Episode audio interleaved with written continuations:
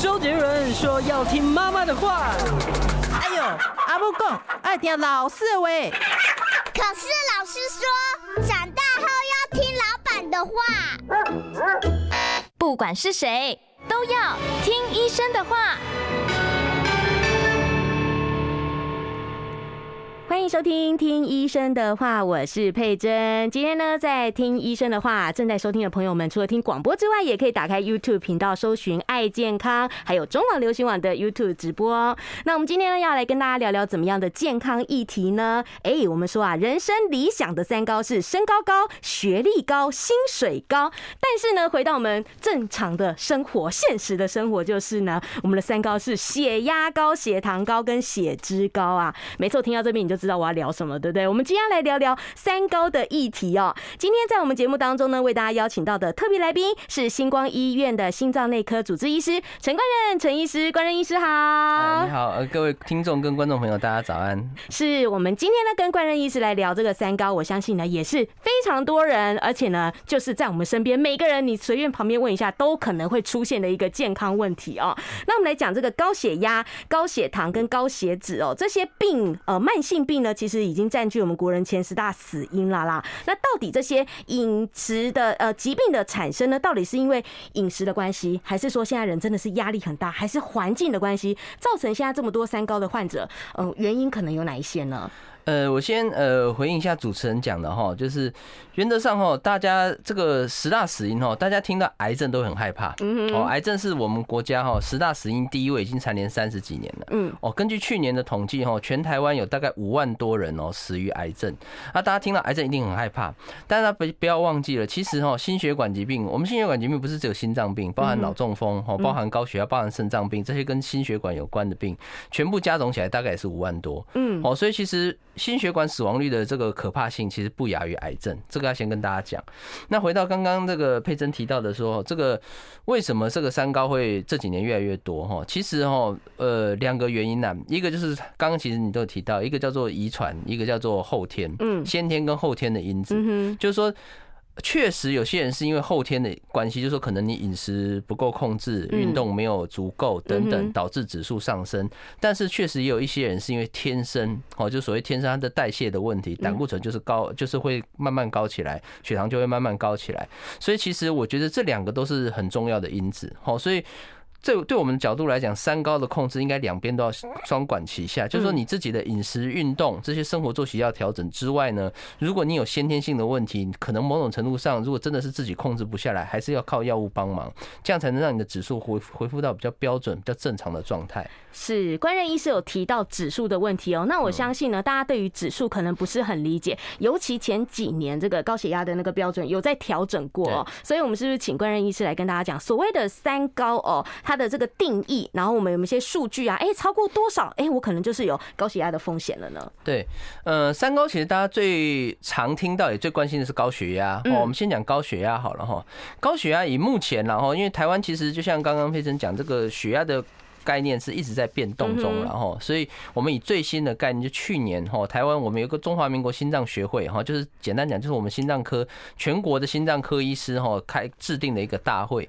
那目前最新的标准是哈，所谓的正常血压是一百二十，啊，高的叫做收缩压嘛哈，高的血压一百二十，低的血压八十以下叫做标准血压。嗯，哦，那当然听到这边大家都吓死了，大家我的血压都超标了哈。那这个的条件是在居家量测的情况下，嗯哦，这是一个很重要的先决条件。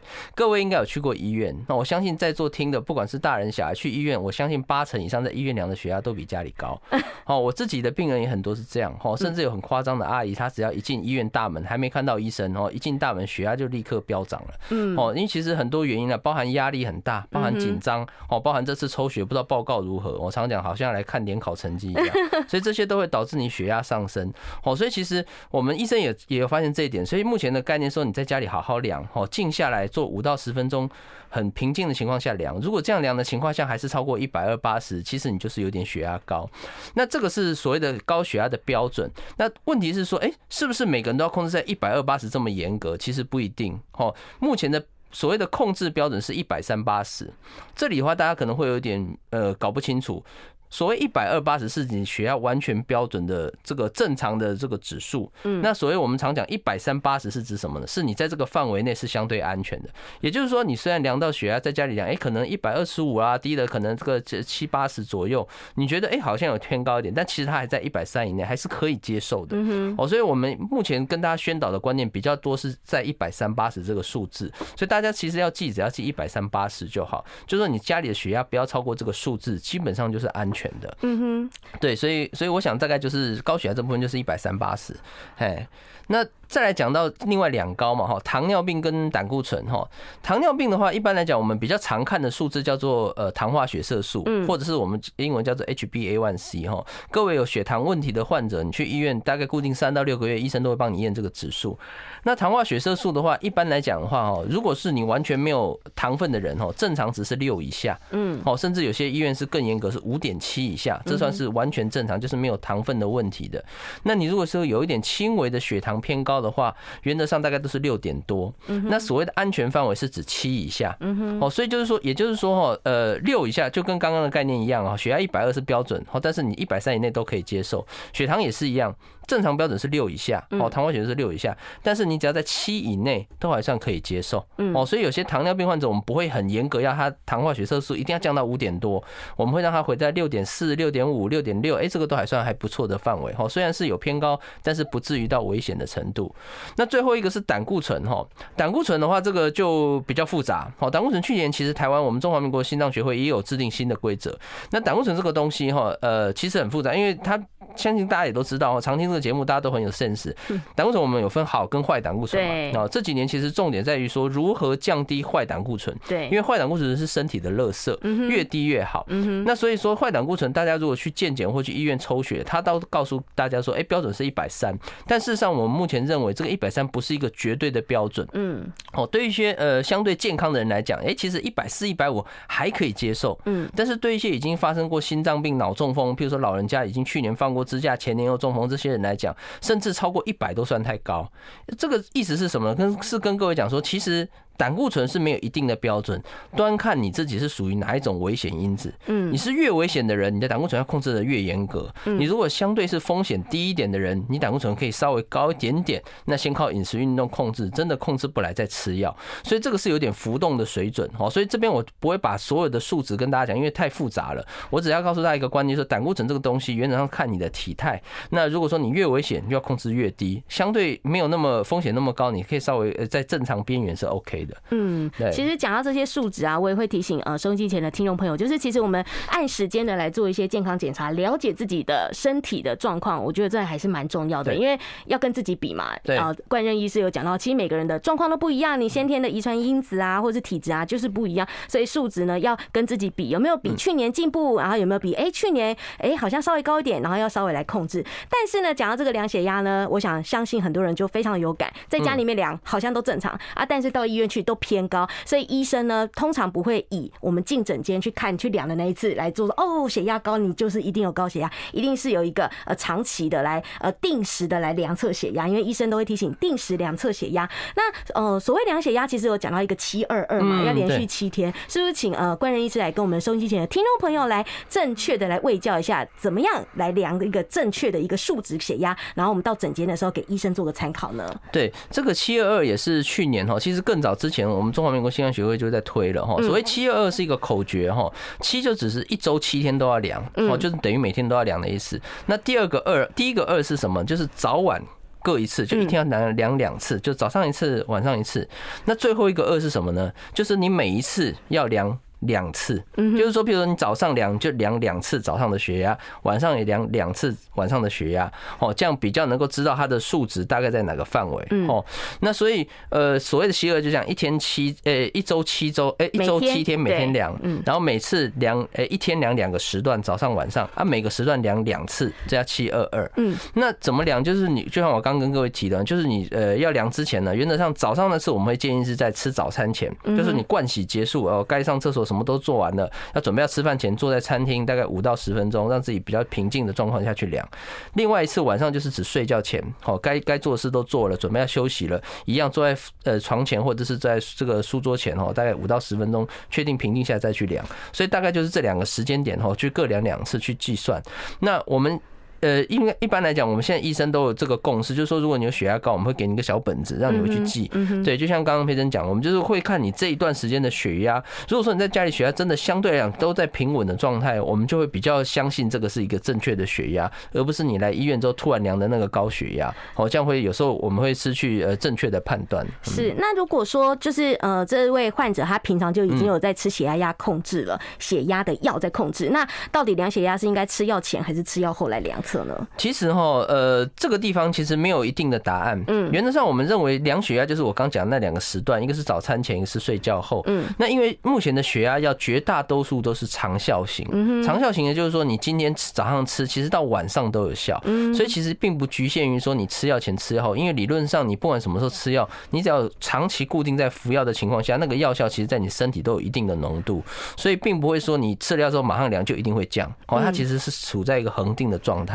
所以并没有特别说一定要在吃药前或吃药后，你就固定时间量就好了。嗯，对。那如果就是呃，因为患者他的这个作息习惯跟大家不太一样的话，是不是还是说不一定是早上？他早上起来就是很忙，像我早上起来做早餐，时间很赶啊，我根本没有时间好好坐下来量血压。那是不是固定的时间就可以这一个做参考的准则了？对，没有错。就是说，如果说你真的是，譬如有些人是做大夜的，然后等等哦，就是他作息比较不正常的人，其实你就是固定一个时间点，中午也可以哈，就是你固定那个时间你是。比较可以放松的，比较没有事情的，嗯，一样五到十分钟，甚至久一点，你说十五分钟也没有关系，就让自己静下来再去量，其实是 OK 的，所以并没有硬性规定了哈。所谓的建议只是一个大方向的建议，那当然因人而异哈，每个人的状况不同可以做调整。嗯，但是大家就是一定要养成量测血压的习惯，不要说哎今天想到然后才量，然后后呃后天没有想到，然后就没有量，结果交给医生的是赶快那个要进进考场之前赶快把它填一填填填 交给医生，这样子就不够准确。了啊，是好，我们先稍微的休息一下啊，待会呢再回到我们听医生的话的节目现场啊。那如果听众朋友有任何的问题的话，也可以在我们的 YouTube 直播间直接留下问题。我们待会广告时间呢，也会请冠仁医师来帮我们回答线上的问题哦。稍微休息一下，待会再回到现场。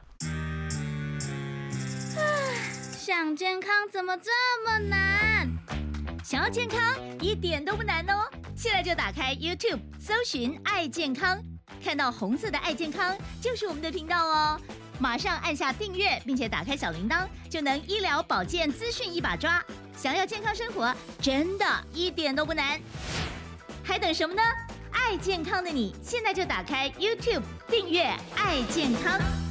欢迎听众朋友回到听医生的话，我是今天代班主持人佩珍。今天在我们节目当中呢，为大家邀请到的来宾是星光医院心脏内科主治医师陈冠任，冠任医师。Hello，医师你好。哎，你好，哎，大家好。我们今天跟大家来聊聊三高的问题，相信呢也是很多我们收音机前的听众朋友都很关心的议题哦。所以大家待会呢，如果有任何关于三高的疑虑的话呢，哎，我们在节目后半段哦，三十八分之后呢，可以开放现场扣印或者是呢，你直接在我们的这个 YouTube 直播的留言板上面直接来留言，不好意思打电话进来，或者电话打不进来，直接留言的问问题，我们一样呢可以在线上哦，我们请医师来为大家做个解答。像刚刚其实就有一个朋友问到说，这个三高的数值其实我们都是因人，呃，是一个大准则没错，但是呢还是会依照每个人不同的情况会稍微有一些调整。那这个真的是你要实际到诊间去寻求专业的医师，然后来做呃问诊，医生才能够帮您做判断哦。那呃这个准则呢，虽然我们大家都知道说要把自己的体呃体重啦，还有自己的那个数值啊，都降到标准之内。但是就偏偏呢，其实生活我们现在饮食习惯啦，运动也少啊，要控制真的蛮难的、欸。所以呃，我们请教一下呃，医师是不是其实这个三高并不只是是老人家的疾病，有越来越年轻化的状况喽？有，嗯嗯，我现现在就想到一个，就是前阵子我这个印象很深，然后我有发这个发表在一些网络，后来新闻有有爆出来，一个很年轻的患者，大概才四十岁而已。哦，比我还还要年纪轻，那他来就是怎么样？他是他是算是工程师吧？他是在他们公司运动运动到一半，哎，突然人就倒下去，然后重点是。不是晕倒哈，晕倒是指你打下去还有还有这个呼吸还有心跳，他是倒下去没有呼吸心跳，这个休克。哎，这个其实就算严格来讲就是到院前死亡，他就已经没有呼吸心跳了。如果不赶快哎不赶快急救，他五分钟十分钟不赶快处理急救，他可能就走了。哦，还好他是有厂护了，就赶快去给他做 CPR、电击什么的哈，然后赶快送医院。那为什么四十岁就这么这么严重？后来我们去。帮他做心脏的这个所谓心导管检查，哦，他心脏的血管都非常严重。我们心脏三条大的血管，他三条都塞得很严重。嗯，哦，所以他的。理论上四十岁的血管可能像人家七八十岁甚至更老的血管，嗯，那当然很奇怪，为什么会这样子？而且他是年轻人，又是有这个怎么讲？这个怎么是射精地位比较高？他其实有固定做健检，所以后来我们去看他半年前健检，他半年前健检，其实他胆固醇就非常高，他的低密度胆固醇就超标非常多。嗯，可是很多人哦，相信听众也很多人就是觉得，哎，指指数高，可是我人没有不舒服啊，对不对？就是这个为了这个没有不舒服要吃药，这个很多人都会很排斥，接受，对啊，对啊。但是有时候。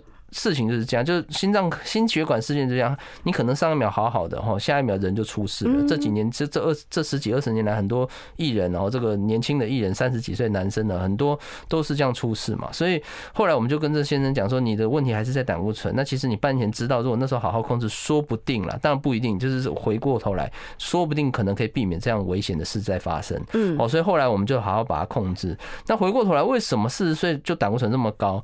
其实哈。很大的可能哦，除了他自己本身饮食之外哈，其实最大的原因应该还是在于那个我们讲的先天性的问题。嗯，这里也是要稍微跟各位提提醒一下，因为很多患者会想说，哎，我这个每天去跑步啊啊，我都吃素或怎么样啊，我运动习惯，对对对，我胆固醇怎么会高？嗯，其实胆固醇哦，在三高里面，其实胆固醇，胆固醇统计上大概有六七成的胆固醇偏高，可能有基因遗传，就是遗传因子在里面。意思是什么呢？就是说，即便你再怎么运动，你每天去跑马拉松。也好，都不吃都不吃肉了，也不吃油了，都吃水煮的东西。嗯，你胆固醇可能还是高。嗯哼。那有些人说，那我都做到这样，还胆固醇还高怎么办？那就代表是先天的。那你如果是先天的话，就可能要吃药。哦，因为为什么呢？为什么？因为胆固醇太高，将来就像我刚讲那个四十岁男生一样，将来他就有可能发生心血管疾病。那你。就是我会跟这样的患者说，你也不要怪你自己啦。说真的，这个就是先天，你已经做到你能做所有的事情了，但是还是降不下来。那为了避免你将来发生很危险的心脏病，你就要想办法控制住，那就只好依靠药物的帮忙。所以并不要一味的反对药物，医生也不是说你有症状就一定会开药给你，医生会看你的状况。我们通常会是先给你三到六个月的调试期，就看你。加强运动啊，饮食控制会不会改善？嗯，如果说这样的情况下真的还是没办法改善，代表你真的是体质的问题，然后遗传的问题，那可能适度的药物控制会确保你将来减少心脏病的发生，其实就是有必要的。是，这关任医师讲到一个很重要的重点，就是呢，三高有时候大家只是看到那个健检数字上面的红字，然后或是数值高，但是呢，大家就觉得哇，可是我没什么症状，所以对一个没有症状的人，你告诉我说我要去看医生，然后我要去吃药控制，其实大部分人都没有办法接受。哦，但实际上三高的问题，等你实际有症状之后，其实都还蛮严重的了。对啊，所以哈，我们常讲这个就是不定时炸弹。所以，对啊，你你之前没事，不代表呃。这个未来不会发生事情，所以这个就是有点在走钢索了。你我们常形容走钢索，就是说，哎，你看他们走的很稳，对不对？但是稍微一个风吹下来，搞不好它就掉下去了，掉下去就就人就没了。哦，所以这个胆固醇，这个我们讲三高，不管是胆固醇也好，血糖也好，高血压也好，其实就是要把它控制住，不是因为你有没有不舒服而去控制，而是为了预防你将来不要发生很严重的心脏病或脑中风。是，尤其我们知道三高其实它会有很多的并发症，它影响的其实不只是就是我们心脏的问题，对，全身性。的这一些健康的状况都可能跟你三高数值过高有关。那它到底有哪些并发症？对我们全身性的影响会有哪一些呢？其实我先我讲一个最重要的并发症好了哈。大家呃，我很多病人来门诊都跟我讲说，他不想吃很多药，嗯，因为哈这传统观念其实那个这个哎对对对，那个老先生老太太哦，传统观念就是假谁又假谁啊，哎谁有记哦会洗肾对哦。那我这边跟大家讲一个哈，台湾大家知道洗肾人很多对不对？嗯，其实我们之前肾脏科全国的肾脏科医师有开一个大会，他没有统计全国洗肾患者，就说，哎，譬如说你你为什么洗肾？为什么肾脏坏掉？你为什么肾脏坏掉？把全国的人统计起来，好，那。看看到底什么原因导致肾脏。变差这么这么的严重哈？统计出来比率最高的是什么？大家知道吗？是糖尿病肾病变。全国的洗肾患者里面有将近一半，就是百就是两个有，其中有一个就是糖尿病肾病变。什么意思呢？血糖太高，高到整个肾脏坏掉了。那糖肾脏都泡在糖水里面嘛，泡了五年、十年、十五年、二十年，到最后肾脏坏掉了，没办法救，只好洗肾。所以反过来，因为你不吃药，不把糖分控制好，才有可能洗肾。你如果现在乖乖。好好吃药，把糖分控制好，你才不会洗肾哦。所以这个是一个相反的观念。所以我常会跟病人讲，你你如果不要洗肾，你就要乖乖控制好。反而你现在不吃药，我我不敢担保你五年十年后会不会洗肾哦。所以除了洗肾之外，包含刚刚脑中风，包含心血管疾病，包含大家最担心的主动脉剥离，这些其实都跟三高有很密切的关系哦。所以其实还是重申一次，三高的控制不是因为你有不舒服才去控制，而是为了避免你将来碰到洗肾、碰到心脏病、碰到脑中风这些情况而。去预防，所以才要控制。嗯，所以我还是觉得，还是呼吁大家定期的健康检查，了解自己身体的数据，还真的是蛮重要的。因为你没有办法，就是靠自己感觉，哎，好像有点不舒服或者怎么样，去了解自己是不是已经有三高数值超标的一些状况哦。那其实我们国健署也是有提供我们老人家可以定期的做健检。那收音机前的听众朋友，记得呢，哎，一定要好好的照顾自己的健康，该去检查，去医生呢，呃，去抽血检查，然后或是一些做一些相关健检的时候。定期的回诊非常的重要。那我们先稍微的休息一下，待会呢再回到我们的听医生的话的节目现场。记得呢可以在我们网络上面留言，或是待会可以直接扣音进来哦。想健康怎么这么难？想要健康一点都不难哦！现在就打开 YouTube 搜寻“爱健康”，看到红色的“爱健康”就是我们的频道哦。马上按下订阅，并且打开小铃铛，就能医疗保健资讯一把抓。想要健康生活，真的一点都不难，还等什么呢？爱健康的你，现在就打开 YouTube 订阅“爱健康”。欢迎听众们回到《听医生的话》节目现场，我是今天代班主持人佩珍。今天呢，在我们《听医生的话》节目当中哦，要来跟大家聊聊的是三高的问题喽。那在现场呢，为大家邀请到的特别来宾是星光医院的心脏内科主治医师陈冠任冠任医师。大家好，Hello，医师好。我们今天来聊这个三高问题哦。除了我们刚刚讲的说，哎，要怎么样知道自己的数值是不是在正常的、合理的这个范围之内哦？还有，我们这样讲到的是。症状也还蛮重要，很多人初期是没有症状，但是当你一旦有症状之后呢，就胸痒丢啊了。然后呃，高血压或是高血糖、高血脂的问题，不只是三高的问题，其实跟我们全身性都是有关系。之前也有听说什么呃，眼压过高，眼睛的问题其实也跟高血压有关系。对啊，对啊，眼眼睛的问题除了高血压，在糖尿病也是。嗯，哦，糖尿病我们糖尿病有一个叫做眼病变，哦，视网膜病变，所以糖尿病久了之后也会眼睛会看不到，甚至白内障等等。那高血压久了。之后眼睛就像刚刚佩珍讲，眼压过高，其实也导致视力模糊等等，所以都很有关系。嗯，所以有时候你不要就是单纯觉得说血压高只会掏公公，就是头晕而已，不舒服而已。其实我们身体有一些其他的状况呢，都可能是跟这个三高没有控制好有关系。所以还是真的很希望提醒大家，就是定期的健检啦，因为有这个数值呢，才可以支撑我们说了解自己身体的实际的一个状况哦。好，那讲到这个三高呢，其实啊，它呃除了运动之外，跟我们的饮食也是有蛮大的关系哦。刚刚其实我们在留言板上面有呃这个朋友问说，诶，他经过吃这个呃控糖的药之后呢，然后饮食也做一些调整之后呢，就把自己的血糖还蛮稳定住了。那其实现在坊间也非常多的就是关于是降血压的饮食啦，还是呢那种降糖的饮食啊。医师在整间呃对于这些饮食，你都会给一些怎么样的建议呢？呃呃，其实是看你的三高了，就是说基本上哈，呃，如果像高血压来讲的话，血压的最重要成分是盐分，嗯哼，哦，所以我们会建议低盐饮食，就尽量吃清淡一点，盐分不要太多，汤汤水水的东西减少，不要吃加工食品，不要太多的这个口味太重的东西哈。那如果是糖分的话，就刚刚呃稍微提到，就糖分的话，原则上就是减少碳水化合物，没错，所谓的精致糖类，哦，精致糖类就包含了白米饭、白吐司、哈面包、蛋糕这些，吃起来嚼久会松松软软，有一点甜味。味的都不行。嗯，哦，你可以换替换成所谓的粗糙淀粉，粗糙淀粉就像这个糙米饭、五谷米、哦杂粮馒馒头、杂粮面包等等，这些是可以替代有饱足感的。那如果是胆固醇部分，当然是减少油这个油脂的摄取。哦，那炸的、煎的要减少。那肉类来讲的话，建议吃白肉为主，哦，鱼肉、鸡肉为主。那红肉、猪牛尽量减少。哦，它的低密度胆固醇稍微比较高一点。哦，所以大概这几个是主要的这个这个原则啦。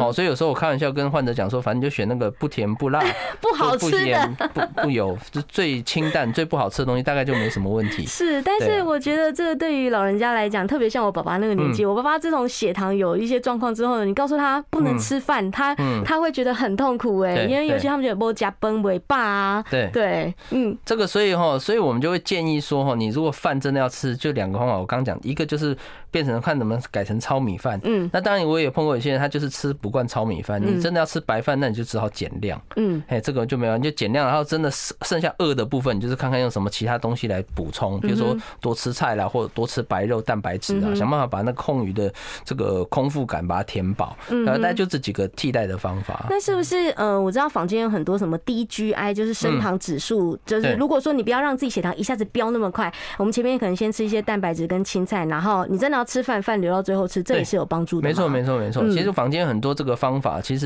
呃，原则上低糖饮食绝对是对的啦。哈，那呃，低糖我这边也是额外提到，就是低糖跟生酮不太一样哦。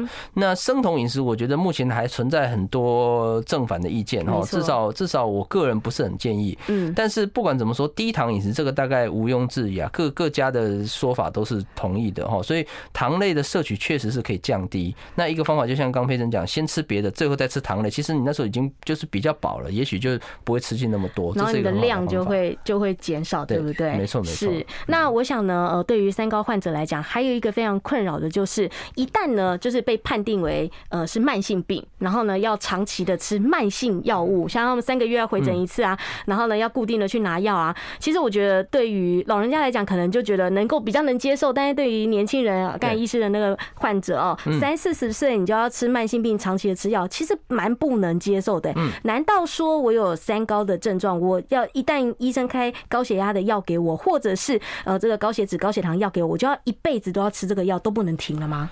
呃，其实这个问题也是很好的问题了，因为很多病人确实在开药的时候，他。第一个问的就是问这个是不是要哎，是不是一一辈子要吃？那其实这个问题的答案其实也也很呃也很困难回答哈。应该说了哈，不是所有的药就一定要一辈子吃。嗯，但是你是不是要一辈子吃？你需要去询问你的主治医师。嗯，哦，大家想这句话其实有点吊诡，可是大概是这样没有错，就是说。呃，有些情况下你可能真的固定要吃，譬如我刚举例，我刚那个四十岁的男男男生，他的有很多药就是要固定吃，为什么？因为他已经发生过这么严重，几乎是讲白的那个道院犬死亡，其实意思就是他已经奈何桥走过去了，是对面的人叫他不要过去，基本上他就是死掉死过一次了。像这么严重的，他很多药就要固定吃。但是如果说是你没有那么严重，那你吃了药之后控制的很好，在某些特殊情况下，也许哈呃可以考虑要减少甚至停掉。嗯，所以我觉得这个答案。没有办法用用。对，就是用可以停或不能停来这么简单的区分，应该用主治医师跟你评估你的状况哈。如果你真的适合减药或停药，真的是不会造成其他的问题。其实很多医师是愿意慢慢帮你把药物做调整的。嗯，但是关任医师这边有讲到一件事，我觉得也是很重要，要提醒大家，就是你一定是要请医师来帮你评估做减药或是停药。哎，你不能说我最近好像血压控制的还蛮不错的嘞，啊，我就自己 减药或是就不吃，等到血压逃开始拱拱不舒服的时候才开始吃，是不是？其实很多患者都这样。对，没错。所以，呃，佩珍讲这个很很重要，就是说，你如果真的觉得你吃了药不适合，或者是你觉得你已经症状改善，你不想吃药，不管怎么样，你都要提早回来跟医生讲，跟医生讨论。对，你不能说，哎，自己就停掉，然后过两个月再来找医生，那这两个月都没吃药，其实医生会会很傻眼哦，因为也许你的药哈。大家还有另外另外一个观点，就是说有些药它不是单纯是控制血压，哦，像有些药它其实控制血压之外，它可能还会控制心脏啊，保质保护心脏的功能等等。也就是说，他医生开这个药给你，他可能不单单只是为了降血压，他可能有别的好处。那所以你把这个药停掉之后，搞不好你其他的好处也失去了。哦，所以总而言之啦，就像佩珍讲，我觉得你如果真的有想要停药，或者是你觉得状况呃可以调整，原则上就是提早回来跟医生讨论哦。那医生一定会静下心来跟你讨论，那他会告诉你能停或不能停的原因在哪里。那我觉得还是依照医生的判断为主。嗯，千万不要自己就是停药或是减药，要不然其实反而更危险。对啊，很多病人就是自己停药之后，其实过两个月又来急诊，就是开始不舒服了。那其实嗯，反而是让我们觉得更更可惜啊，更难以控制，或是发生一些更难以挽回哦一些更危险的事情。所以呢，提醒大家不要自己当医生哦，觉得自己症状好像好一点了，然后自己减药，甚至自己停药，所有的这些都要跟医生来做讨论哦。我们先稍微休息一下，待会回到节目的现场。想健康怎么这么难？想要健康一点都不难哦！现在就打开 YouTube，搜寻“爱健康”，看到红色的“爱健康”就是我们的频道哦。马上按下订阅，并且打开小铃铛，就能医疗保健资讯一把抓。想要健康生活，真的一点都不难，还等什么呢？爱健康的你，现在就打开 YouTube，订阅“爱健康”。欢迎我们听众朋友回到《听医生的话》节目现场，我是佩珍。今天在我们《听医生的话》节目现场啊，现场的来宾呢是星光医院的心脏内科主治医师陈冠任冠任医师。Hello，陈医师你好。那我们呃今天来跟大家聊聊是关乎你我健康的三高的问题。那我们接下来呢节目这两段啊要来开放现场 call in，所以呢如果说呃收音机前的听众朋友，你对于三高的控制啊，然后或是有一些疑问啊，还是说呢要帮爸爸妈妈问爷爷奶奶问的话，都欢迎可以扣音进来啊，来拨打我们的扣印电话哦。那呃，如果我们有一些朋友不方便打电话进来的话呢，也可以就是在我们留言板上面呢，直接的呃来这个。呃，留言，那我们也可以线上来回答。终于找到 call in 电话，怎么知道？小编知道我找不，不知道号码是几号？好，我们 call in 电话是零二二五零九九九三三零二二五零九九九三三哦。那如果说收音机前的听众朋友，你对于今天我们三高这个主题呢，哎、欸、是有问题的，然后希望能够了解，我们可以直接打电话进来问我们冠仁医师。好，我们现场的电话来接听第一通电话。Hello，你好。喂，是我吗？是你，是对，欸、你好，想请教一下医生啊。嗯，说哦，几岁的人比较会得到三高啊？嗯，都有可能呢。医生刚刚有讲说年轻人买 A 呢，也会啊。嗯，嗯，怎么样吃？说说我们吃青菜啊、豆腐还有水果这样子吃鱼，那会不会容易得到啊？好，哎，好，我们直直接回来哈。就原则上，三高就像刚佩珍讲，任何年纪都有可能。对哈。那吃东西，我们刚刚也稍微提过了哈。白肉当然是好哈，鱼肉这是很好。那青菜豆腐也算是比较这个口味没有那么重的食物。但是还是要提醒一点，就是说你不是说呃东西都吃得好，你就一定没有三高哦。我们刚刚前面有提到说，还是有很多人是遗传因子很重的，再怎么清淡吃都有问题。嗯。所以重点还是像刚佩珍讲，还是要检查哦。即便你吃的再清淡，有在运动，还是建议定期检查，哦，才知道到底自己有没有问题哈。是，我觉得这固定的那个身体健康检查也是还蛮重要的哦。那我们现场 call in 电话是零二二五零九九九三三二五零九九九三三啊。提醒我们听众朋友电话进来的话呢，是要先把收音机先关小声一点。那我们来接听下一通电话。Hello，你好。哎，你好，你好。哎，我想请问，嗯，我那个胆固醇两百三，嗯，那好几年了都是两百三。那我也试过饮食控制，那也做运动。嗯，那我想请问，那个运动是不是心率要做到一百三才能够有效的控制这个胆固醇？诶、欸，我想问一下，你这个胆固醇两百三是总胆固醇，有没有低密度胆固醇啊？有，有低密度也有高密度。哎，低密度大概多少？你有印象？低密度一三四。哦，OK，好。它高密度六十六。OK，好。嗯。嗯，好，原则上是这样哈。一般来讲，我们目前不太会看总胆固醇啦，因为总胆固醇里面包含了好跟坏的哈，所以总胆固醇高其实未必是真的有问题。我们要看好的跟坏的比率。那如果像刚刚这位呃大姐讲，她的坏的胆固醇一百三十几哈，好的大概六十几的话，坏的是有微微偏高一点。如果是这个情况下的话，可能要看情况。就是说，如果你本身已经有心脏，像我刚前面有提过，如果你已经有心血管疾病，譬如说这大姐可能哎，假设你已经有心脏病啦、脑中等等，假设有这些状况，你一百三几太高，你就一定要吃药。但是如果说相对来讲，哎，你本身没有什么太大其他的问题，哎，活动都很自如，也没有其他的血压这些其他的问题，一百三十左右，我觉得是还可以接受。你就是饮食运动先调控看看哦。所以一般来讲，我们以低密度胆固醇为主哈，不太会考虑总胆固醇的数值啊。嗯哼，所以大家在看这个健检报告或是这数据的时候呢，就是我们可能关稍微关心一下我们的低密度胆固醇就坏胆固醇的这个数值啊。好。那我们现场呃还有听众朋友的电话，我们来接听下一通电话。Hello，你好。喂，你好。是先生你好，请把收音机呃关小声一点，我们会听得比较清楚哦。呃，现在应该很清楚了吧？嗯、呃，好，可以，请说有什么呃问题呢？呃，没有，我想问一下，因为我本身也是有三高啦，但药也吃了大概蛮久，大概应该有七八年。那我只是想了解一下，就是说，上这方面来讲的话，中间如果是说有几几周没有吃到药的话，会不会影响到你后续的状况？还是中间这样间间断断这样吃？呃，因为我也是，我也是担心说，吃久了会不会有一些状况出现？嗯哼哼，了解，是。呃，原则上来讲，哈，应该，嗯，我想想看，应该这么说啦，就是说，西药哈，大家会担心有它的副作用，没有错。可是其实西药在当初研发的过程呢，哈，其实它都是经过很严格的安全考量了。所以，呃，意思就是说，你现在上市看到的西药，其实它都是当初研究的西药已经减量再减量才敢上市，所以当然会有副作用，但是它都在可以接受的范围内，所以也不不大部分的西药不太需要。过度担心说你吃酒会不会产生其他器官的问题，这个大概不太需要过度担心。那至于说偶尔这个不吃会不会影响到，其实这还是要回归到我们前面讲，你有没有固定量血压，有没有固定抽血。那当然有些患者他真的饮食这跟运动控制的非常好，他偶尔不吃，哎，指数还可以维持的不错。但是大部分人你只要稍微不吃，可能指数就会回去。所以以我们当然我们的立场还是会建议还是要固定吃，因为就像我刚讲，其实这个药它不会带给你其他大的问题，但是其实它可以反过来，它可以好好保护你的心血管。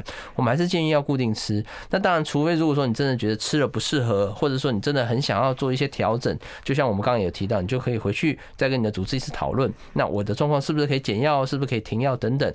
我想这还是要由跟主治医师的当面沟通哦，比较能够了解你的状况来决定说能不能把药物做一些修改。是，我想药物的问题应该真的是蛮多人呃会担心的。那其实我采访过有心脏科医生自己也有在。吃这个三高控制的药物，那时候我就觉得说，哎，其实心脏科医生自己都敢吃，哎，他也长期吃很久了，所以我们其实一般人也不用太过的担心。但是最重要的就是我们定期的追踪我们的数据是否正常，然后呢，听医生的话啊，不要自己停药，然后自己不吃药减药。OK，我们来接听下一通电话。Hello，你好。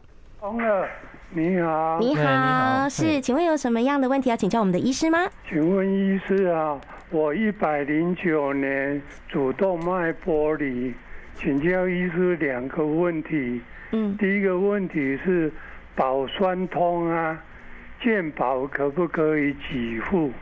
第二个问题是我要什么情况啊，才要回去看心脏内科？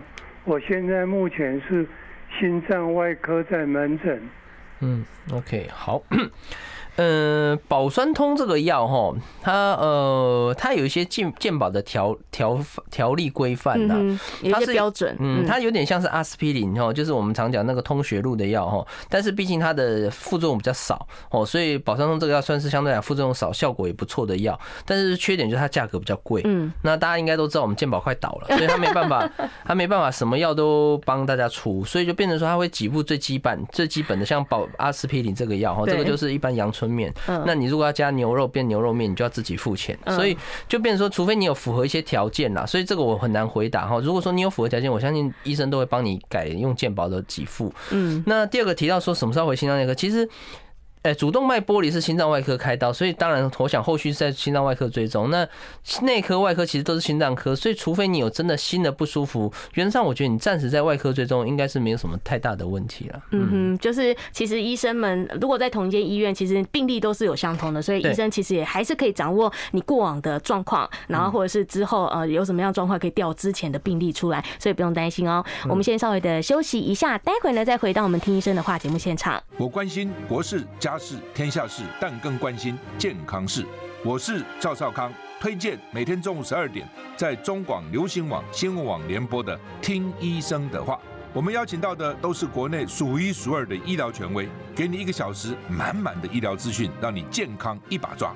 除了收听以外，还要到 YouTube 频道上订阅 “I Care 爱健康”，按赞、订阅、开启小铃铛，爱健康三支箭，一件不能少。欢迎回到听医生的话节目现场，我是今天代班主持人佩珍。现场的我们特别来宾呢是星光医院心脏内科主治医师陈冠任，冠任医师，冠任医师好。我们今天来跟大家，呃，现在我们进入现场 call in 的阶段了。那现场 call in 电话是零二二五零九九九三三零二二五零九九九三三，欢迎大家呢，如果有一些呃三高相关的问题，都可以来请教我们冠任医师。来接听下一通电话，Hello，你好。你好，我想请教一下，是。就是我的呃之前胆固醇不是对胆固醇超高，就是将近三百，那低密度是也是超高，我我忘记数数值是多少。嗯、那后来我有吃那个冠子妥，医生开的药，嗯，那因为听说就是冠子妥好像会伤肝，是不是？啊，我前这几次检查正常，数值都是正常，可是我我不知道医生还没有给我停药，到底是嗯这个要停吗？OK，好，呃，原则上第一个哈，冠子妥这个药会不会伤肝？冠子妥它是所谓的，它是呃所谓的史史大厅类的哈，我们英文叫 statin 类的，这一类的药物其实很多，包含冠子妥、利普妥等等很多药，几乎市面上开的胆固醇药九成都是这一类的药。那这一类的药它有一个可能的副作用就是肝指数会上升哦，这是大家怀疑它伤肝的源的源头了。不过这个比例只有大概十到二十分之一，也就是说十到二十个吃这种这一类胆固醇的药里面，大概只有一个会导致肝功能上升。那如果说像这位小姐，你吃了那么时这么长的时间，其实医生固定帮你抽血，肝指数都没有异常，就代表你应该不是那二十分之一，你是剩下的二十分之十九，哦，就是剩下那九成没有问题的人。所以我想大概不用过度担心。那反过来说，另外一个问题，你说那这样我现在正常可不可以不吃？因为哈，我现在听起来我觉得你应该是遗传性的啦，因为正常人哈，就算再怎么吃，也很少会胆固醇吃到三百哦，低密度一以。总胆固醇三百来讲，低密度我猜至少是两百左右哦。那我们刚刚有讲了，标准是一百三。刚刚有位一百六的，我们都建议他吃药了。那低密度破两百的是很少见，所以。为什么你会到两百？这种很大的可能就是先天的，就是说你不可能你再怎么吃，你就算每天吃油也很难吃会吃到两百哦，所以代表你是先天。这也这也会解释了为什么医生不敢停药，因为很有可能你一停药，你又会再回去到两百或三百以上哦。那其实长久下来还是会担心会引起心血管的疾病，所以确实医生在这种先天性的患者来讲，我们会比较不敢停药哦，因为我们怕你指数会回去哦。所以大概是解答这两个问题。是，所以如果是呃先天基因遗传的状况的话呢，因为听声音听起来还算蛮年轻的，所以可能就是真的要是听医生的话哦，这专业医师的指呃医嘱指示。好，我们来接听下一通电话。Hello，你好。等一下，我收音机关小一点。好的，好，那我们现场扣音电话是零二二五零九九九三三二五零九九九三三。听众朋友，如果有任何的问题呢，都可以呃扣音进来。好，我想请教医生哈，就是说我我我都没有什么三高啊，早上量血压哈都是正常。啊，然后到了晚上，我晚上都八点半了，那个时候有时候收缩压哦，都降到八十几，啊，然后舒张压降到四十几，啊啊有有有一点晕，我就不知道是什么原因，我在在收音机听好了。好，谢谢。嗯，血压这个事情哈，就是当然太低人会有症状没有错，但是依据这位这个大姐哈阿姨讲的，就是说她也没有在吃什么药，血压就自己低，代表她这个是先天的，就是她不是因为有些人是吃血压要吃到血压太低，嗯，她可能本质上体质上血压就偏低。那这种血压偏低的情况下，一般来讲哈，很少有什么药物可以升血压啦。对啊，降血压，对对对，升血压物其实很有限，有一两种，但是那种是呃不太会常常态性使用，所以一般碰到这种情况下。来讲，我们会建议说，你可以试试看，多补充一些水分或电解质。哦，电解质其实可以让你的血压稍微高一点点。那甚至如果真的还是太低，人会不舒服，有时候会我会建议患者说，你可以试试看，稍微口味重一点点。对，这个这个就是相反嘛。刚刚血压高，我们不能吃太咸，盐要太少。对，那你如果常常七八十，而常常会头晕，你反而是饮食上多加一点盐分，它会带它会帮助你的血压稍微稳定一点点。对，所以大概可以用这几个方法调试了。那血压太低啊，那是血糖。有人说要含个糖果，那是因为血糖太低。对，那是糖分的问题。是，OK，好，我们来接听下一通电话。Hello，你好。啊，两位好，我想请问一下，我最近量血压都是一四七到九十五这样子，嗯，左右。那我是说，我如果持续这样子，我需要看医生吗？还有，我如果要靠运动，那是要用有做有氧还是无氧的比较有效？嗯谢谢，好，谢谢，谢谢。第一个哈，一四级那低的九十几，说实话应该是超标蛮多的。我们刚前面有提到说标准是一百二八十，但是我们现在原则上只要在一百三以内，我们都可以接受。那再怎么放宽，我们刚刚有提到说年纪大可能会放宽，但是目前的概念是再怎么放宽也是最多到一百四，不会超过一百四。一百四以上其实都偏高了。所以如果说这位大姐你在你量了一百四十几次都在家里量，不是在医院那种比较紧张的环境，在静态环境下都一百四十几、一百五，说真的，我觉得应该赶快去看医生。嗯，我觉得这。这个状况是可能还是要用药。那另外一个就是说，运动方面的话，当然可以改善，但是像你这种高比较多的，可能改善的幅度就没有那么快，没有那么有限，哈，没那么没那么明显，所以还是要需要药物帮忙。那运动来讲，目前的话，哈。有氧运动，跑步、呃，打球、跑步，这个什么，这个游泳啊，等等这一类有氧运动，骑脚踏车这些算是最被建议的。那无氧运动，包含重训的话，目前还是有一些呃不同的意见。有些医生认为有意有有效果，有些医生认为可能效果不彰。总之，我觉得有氧运动是最最没有。最没有疑义的啦，哈，所以你可以考虑做有氧运动这样子。但是做运动其实还是要评估自身的状况，不要太过勉强。对，没错，是因为每个人状况、身体状况不一样啊。好，我们来接听，呃，这应该是最后一通电话喽。好，线上的朋友你好，你好，哎，我想请教医师说，哈，我的胆固醇呢，哈，如果吃到那个冠子妥吃了之后，然后那个呃，这个磷酸。肌酸酵素啊，就是 CPK 啊，嗯、会飙到两百多，两百七十六。嗯，然后呢，后来医生就帮我说，我我只吃四分之一颗哦，这个冠子妥，这个降胆固醇的。嗯、那然后后来医生就帮我改成胰妥定这一个。嗯，嗯然后之前吃那个冠子妥，我只吃就是。刚开始我第一次吃，我就一颗嘛是十 mini，啊我就把它切成四分之一个，然后我那个 CPK 那个基呃那个那个指数就飙到两百多，啊后来后来医生就说先叫我就先不要吃，是是，那我的因为我好的胆固醇我都在七十，那我坏的胆固醇都在一百三，那总胆固醇呢都在两百两百出头两百三这样子。是啊，那我简单回应一下哈，就是乙妥定相对来讲是比较轻的药物，所以它的副作用也会稍微少一点。那所以如果说你吃冠子妥真的导导致 CPK 上升，就是简单讲就是可能会有一些肌肉酸痛的情况，我们确实就会降阶，降到比较弱的药。总之，我们的目标是希望能够降胆固醇，但是希望又不会带成给你身体其他的问题。嗯，所以回到这个患者，我觉得你还是跟医生配合。你有问题非常好，你就是跟医生讲，其实他会帮你调药，尽量调到最适合你的药。那这个是最好的。结果，嗯，所以医生其实会依照呃个人的状况，然后来增加或是减少你的药量。那当然最重要的前提就是要听医生的话。欢迎感谢今天大家的收听，也感谢冠任医师，谢谢医师，谢谢大家，谢谢，我们下次见，拜拜，拜拜。